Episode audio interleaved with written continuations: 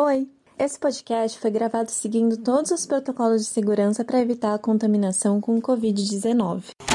Entre os vários problemas da educação no Brasil, os especialistas concordam em uma coisa: a evasão escolar é um dos mais importantes. Abandonar as carteiras da escola gera impactos profundos e um grande efeito dominó na empregabilidade, na remuneração e até na longevidade e qualidade de vida desses jovens. Segundo um estudo da Unicef, o Brasil tem quase 1,4 milhão de crianças e adolescentes entre 6 e 17 anos fora da escola. Mas não são só números, são mulheres de histórias que, por várias razões, trilharam caminhos para longe da escola. Por que isso acontece? Por que isso continua acontecendo? Vem com a gente nessa temporada do podcast descobrir Diário de Classe, um podcast para contar as histórias que formam a educação brasileira. Eu sou a Renata Oliveira e hoje vamos falar sobre a gravidez na adolescência e como ser mãe nessa fase da vida contribui para que meninas e adolescentes fiquem longe da escola. O índice de gravidez na adolescência no Brasil está acima da média mundial.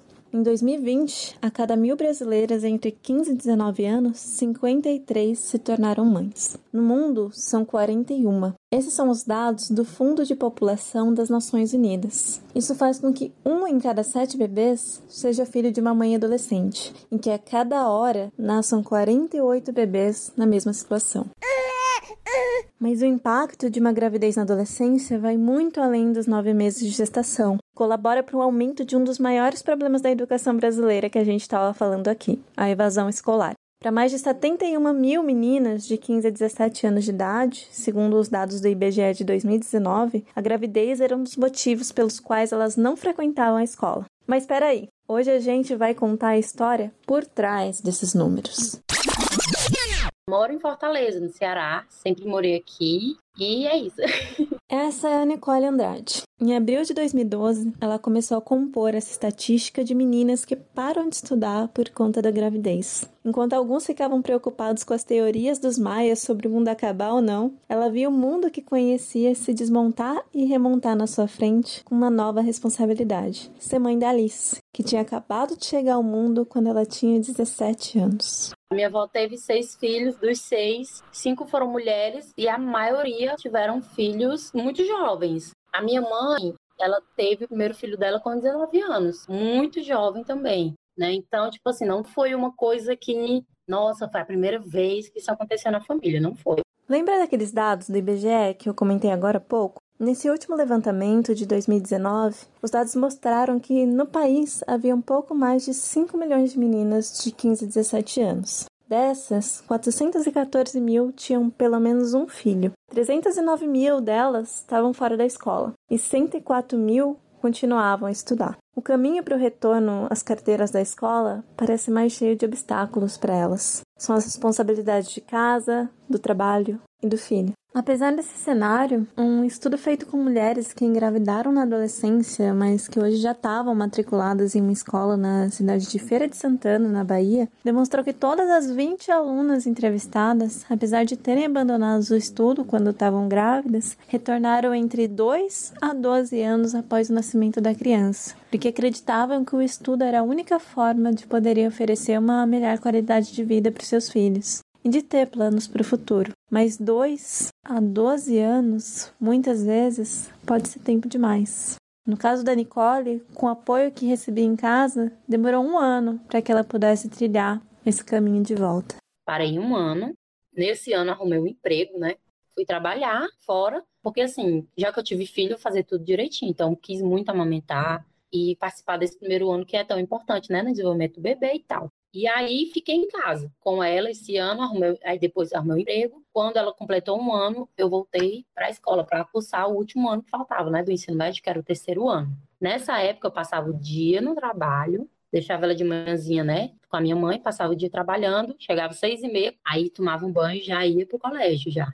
Geralmente as meninas engravidam e, e, e o parceiro some. Mas graças a Deus eu tive a sorte, porque eu não vou dizer que com 16 anos eu escolhi alguém para ser meu marido ou pai da minha filha, não, foi sorte. Aí ele, não, vai lá, já que tu quer tanto, e eu fico com a Alice de boa. Era engraçado que eu chegava da escola umas 10 horas e eu chegava, eles estavam deitados, ele com a mamadeira já vazia, segurando a mamadeira vazia na boca da menina, a menina dormindo pro lado, ele dormindo pro outro.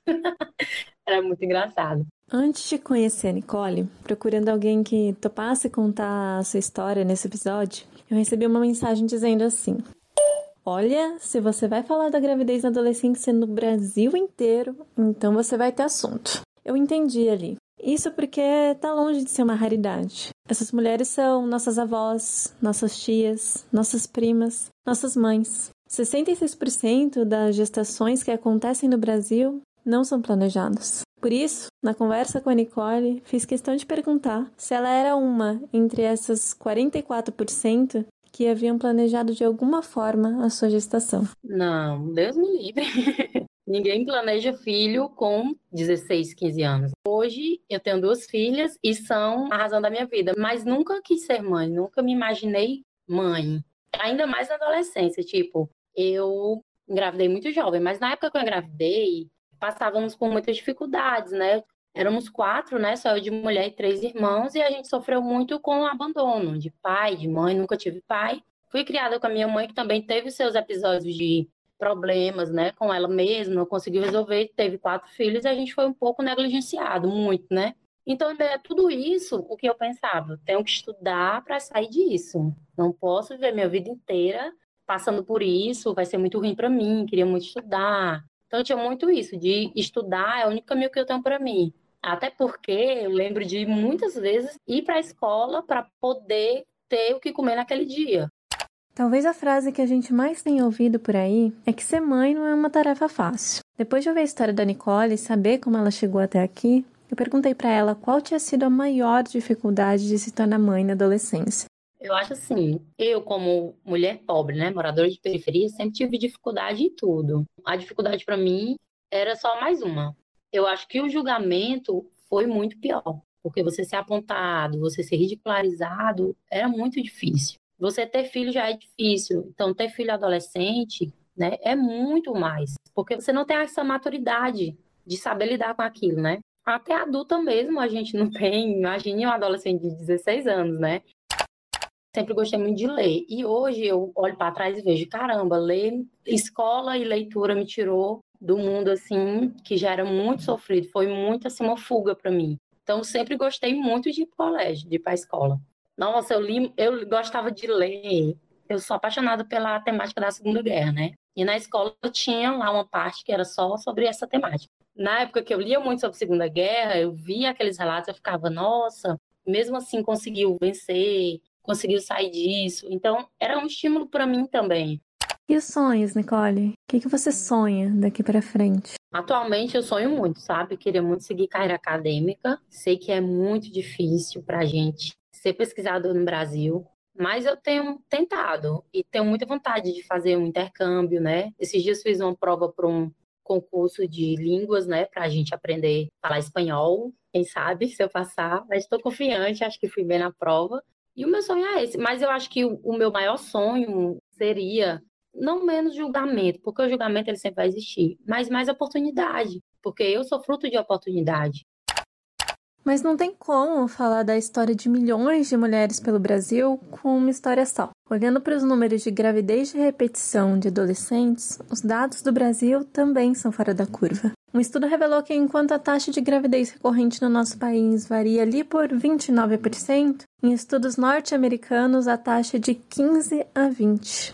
As gestações sucessivas na adolescência têm várias razões de ser e estão relacionadas com a vida. Baixas condições socioeconômicas, início precoce da atividade sexual, baixa adesão aos métodos contraceptivos, viver em uma união estável, ser casada e abandono aos estudos. A Luciana Souza, que vocês vão ver agora, sabe bem disso. Ela ficou grávida três vezes durante a adolescência. A primeira quando tinha 15 anos, da Laila. Logo em seguida veio Levi e depois, sem trégua, a Lara. Hoje, a Luciana também é mãe do Emanuel, que adorava acender e apagar a luz do quarto enquanto a gente conversava. Liga a luz, Emanuel. Tá aqui, ó. Desligando, ligando a lâmpada.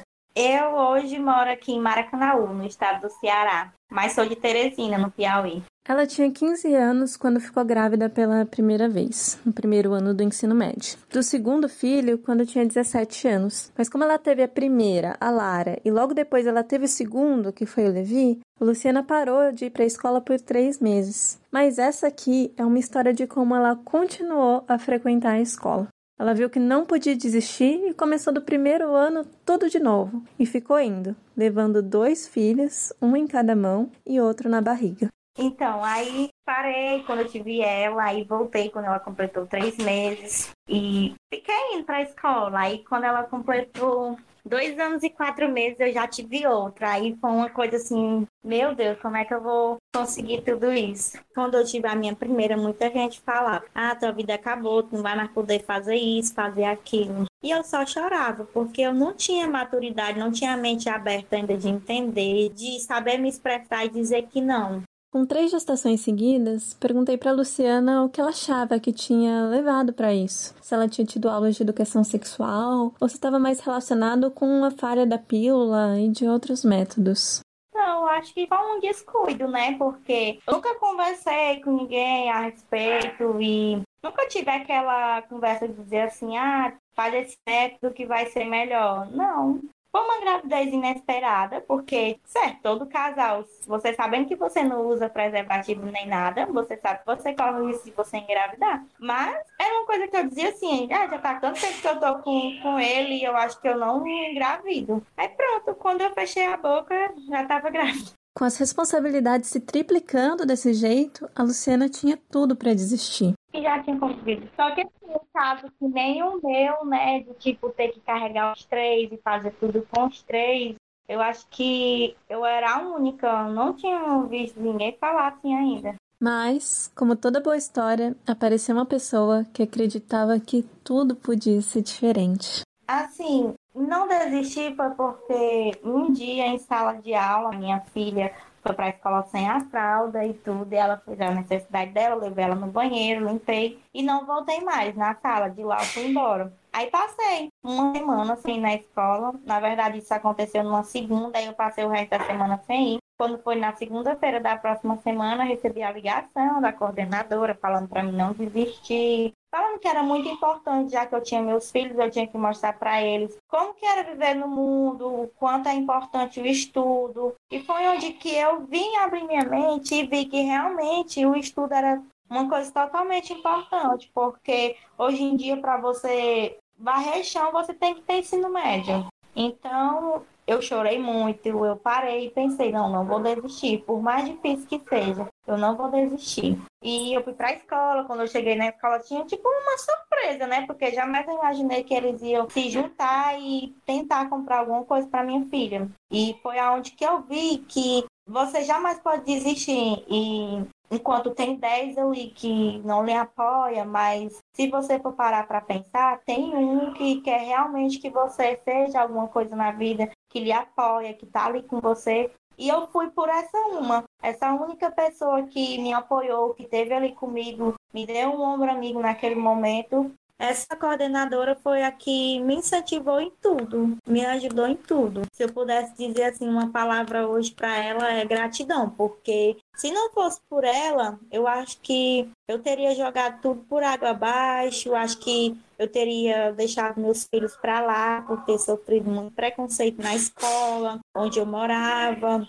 Assim, ser mãe é uma coisa, você tem que ter muita responsabilidade. Ser mãe não é fácil. Ser mãe não é fácil porque você acha que você vai ser só mãe. Você não é só mãe. Você é psicóloga, você é médica, você é babá, você é tudo. Tudo, tudo, tudo. Então você não é só mãe.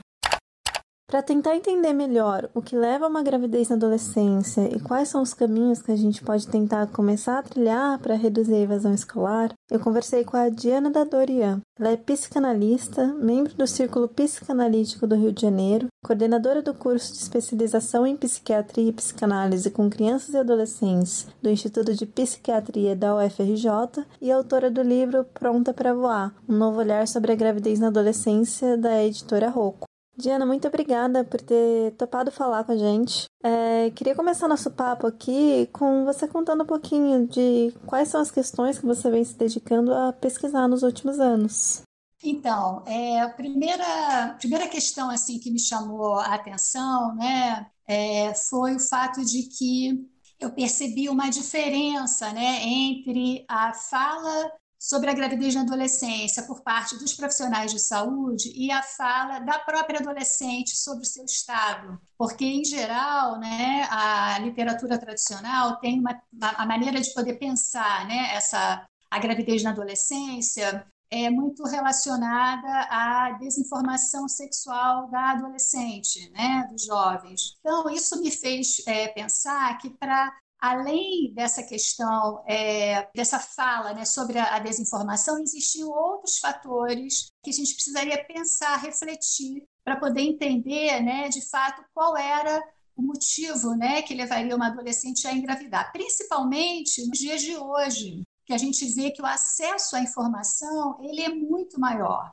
Por que, que a adolescente continua engravidando hoje em dia se o acesso à informação é muito mais fácil? Quando se toca no tema da gravidez na adolescência, a gente ouve bastante sobre essa questão da falta de informação a respeito, a falta do uso correto do contraceptivo, sobre o início precoce da vida sexual. Para você, quais são os principais fatores que levam a uma gravidez na adolescência?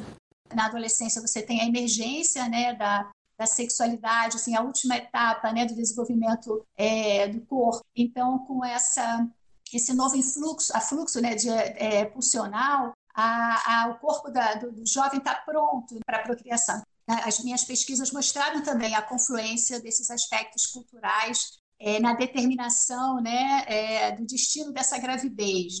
E junto com os aspectos culturais, os aspectos psicológicos, eles também são muito determinantes, né? Uma possibilidade de reparação de carências afetivas, de reparação também de problemas familiares, muitas vezes com as suas próprias mães que me fez também, inicialmente, pesquisar esse tema mais profundamente foi meu trabalho como psicóloga num ambulatório público é, que atendia adolescentes grávidas. Né?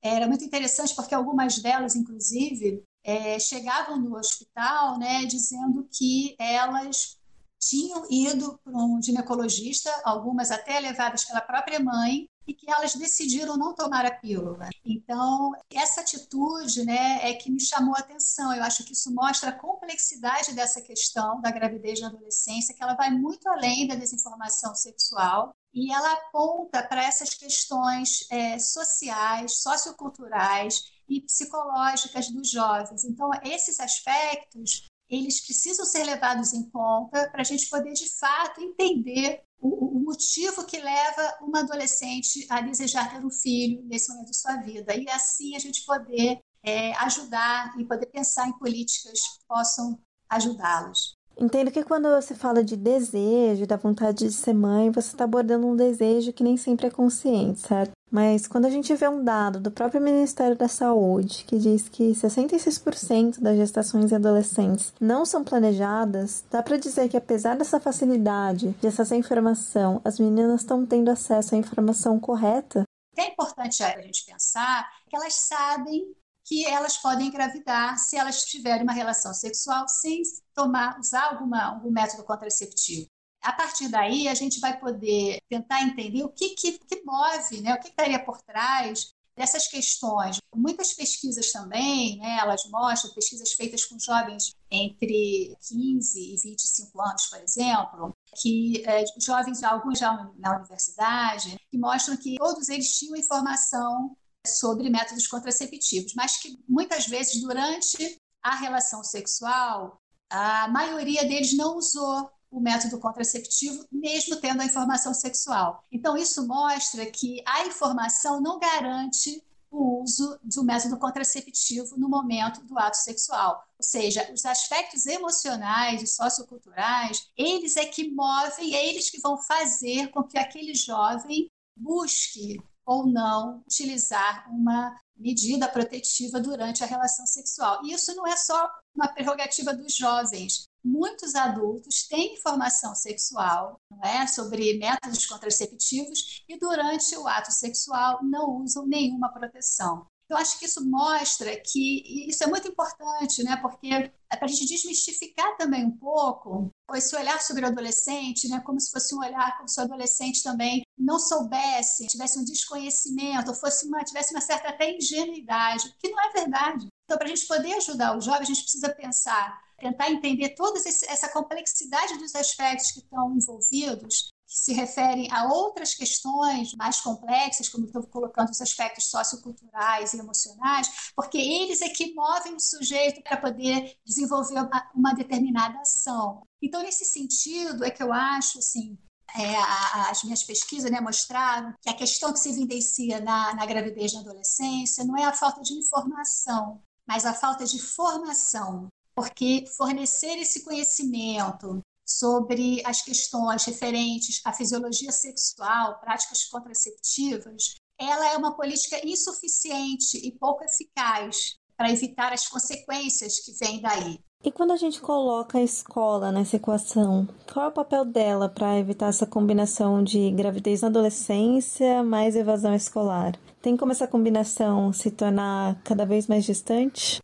Então, acho que a escola, ela tem também um papel, assim, muito importante, né? Primeiro, assim, eu acho que a atitude da, da escola também com relação a poder abrir um espaço de, de debate né, para a questão da sexualidade na adolescência, eu acho que é muito importante. Então, nesse sentido, eu acho que é importante que seja um tema também de debate na escola. Né? Eu acho que os professores, os profissionais, outros profissionais também, né? o psicólogo escolar, o assistente social, o psicopedagogo, podem trabalhar em conjunto, propondo também espaços, criação de espaços de reflexão, oficinas pedagógicas, né, direcionadas com essas questões, onde sejam transmitidas não só a informação, mas onde se possa também abrir um espaço de debate, né, de reflexão sobre as fantasias, sobre projetos, sobre sonhos dos adolescentes. Eu acho que também, assim, é, o professor, né, o papel do professor, ele é muito importante, porque o professor ele representa também para o jovem, depois dos pais, ele é a figura, uma figura de, de grande relevância para o jovem.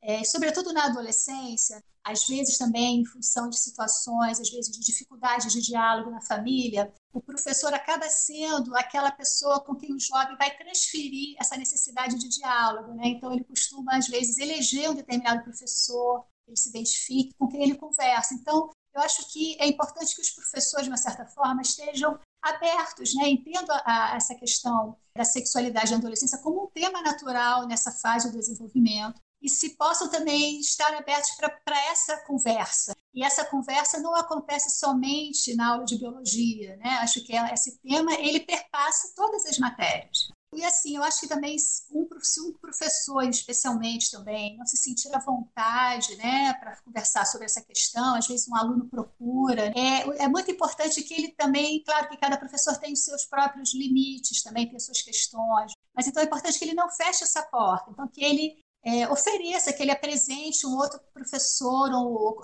encaminhe esse aluno para o psicólogo escolar, ou, enfim, para outro, um outro profissional da escola, onde esse aluno possa ser também ter um espaço de, de diálogo, de conversa. Eu acho que isso também é uma questão muito importante na escola. Também a própria é, atitude da escola também com relação, de maneira mais ampla, com relação a esse tema. E também com a questão da gravidez da adolescência em si, ou seja, das alunas que, porventura, engravidem. Eu acho que a escola precisa ser uma escola de inclusão, uma postura inclusiva, porque, infelizmente, a gente vê também escolas é, geralmente escolas mais é, privadas, né? onde às vezes a adolescente é convidada né, a trocar de escola diante de uma gravidez.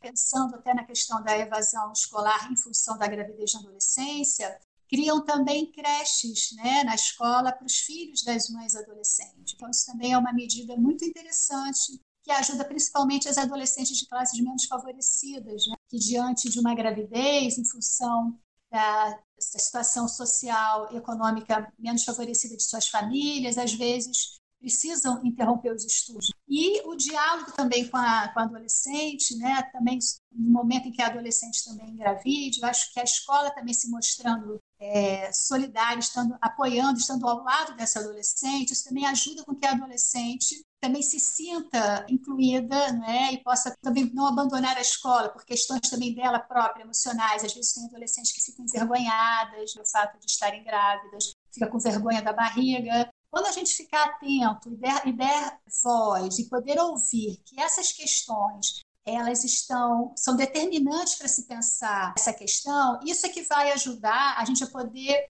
é, pensar políticas públicas que possam, de fato, tocar no, no cerne da questão. A gente tem que tentar entender o que, que ela está querendo nos contar, o que, que ela está nos querendo dizer com essa atitude, com essa escolha. Né? Eu acho que isso, assim é que a gente vai poder ajudar os, nossas, os nossos adolescentes e as nossas adolescentes. Obrigada, Diana. Foi muito bom poder conversar com você e com certeza a gente sai mais provocado do papo para realmente pensar soluções que levem em consideração as complexidades é, de ser. Mas e aí? O que, a gente aprendeu com tudo isso? Pega papel e caneta para a gente fazer um resumo da ópera. Para começar, a gente viu que gravidez na adolescência é um dos maiores fatores que colaboram para o alto número de evasão escolar entre as meninas no Brasil. São mais de 300 mil afastadas da escola. Na história da Nicole, vimos que muitas vezes o mais difícil mesmo é o julgamento que vem de fora, e que o apoio da família e do parceiro se tornaram essenciais para que ela conseguisse continuar escrevendo a sua história e conquistando tudo que ela quer. Já com a Luciana, a gente viu que muitas vezes a vida foge do nosso controle, mas que a parceria a confiança, muitas vezes de uma única pessoa, de alguém que te incentiva, pode ser tudo que você precisa para seguir em frente e achar o seu caminho. A gente viu também que a gravidez na adolescência é um tema bem mais complexo do que a gente está acostumado a ver por aí. Ele envolve desinformação, falta de acesso aos métodos contraceptivos e vários outros fatores. Mas também um que ninguém fala muito: aqueles que são construídos e vão se enraizando dentro da gente sem ninguém nem ver. A gente viu também que para um futuro com menos evasão escolar por gravidez na adolescência, a gente deve dar voz justamente a elas, as adolescentes. Assim, a gente vai construir políticas públicas e uma sociedade que realmente seja mais efetiva em melhorar e dar oportunidades mais justas para os nossos jovens. No final da conversa com a Nicole e com a Luciana, eu perguntei o que elas diriam para si mesmas se elas pudessem voltar um pouquinho no tempo. Nossa, eu acho que o conselho que eu daria seria: acredite que você é capaz, porque a maioria das pessoas acha que a gente é incapaz, ou porque a gente vacilou muito, ou porque, sei lá, a gente cresce achando que, que não é, aquilo não é pra gente. Eu entrei nisso. Durante muito tempo eu achei que realmente não era capaz, que eu tinha só que trabalhar, que o meu sonho de estudar e me formar em educação física nunca ia ser real. E eu demorei para dar esse start e, e, ver que não, é possível, eu tenho apoio, tenho pessoas que me amam. O que, é que eu diria para mim há oito anos atrás? Eu acho que eu mudei bastante. Então, tipo assim, o que eu diria para mim era não desista. Não desista, siga em frente. A gente só consegue errando, a gente só aprende errando, a gente só levanta caindo. Então, é não desistir, por mais difícil que seja. Já tá seguindo o Diário de Classe no seu agregador de podcast favorito? Segue aí, vai! Para conteúdos exclusivos e continuar o fio dessa conversa, acesse nossa página no Instagram. É arroba Diário de Classe Pod. O Diário de Classe é um podcast produzido por Renato Oliveira, Bruna Salomão, Gabriela Gurati e Stephanie Domingues. Edição de áudio, Isabela Nicolau. Colaboração especial, Leonardo Andrade.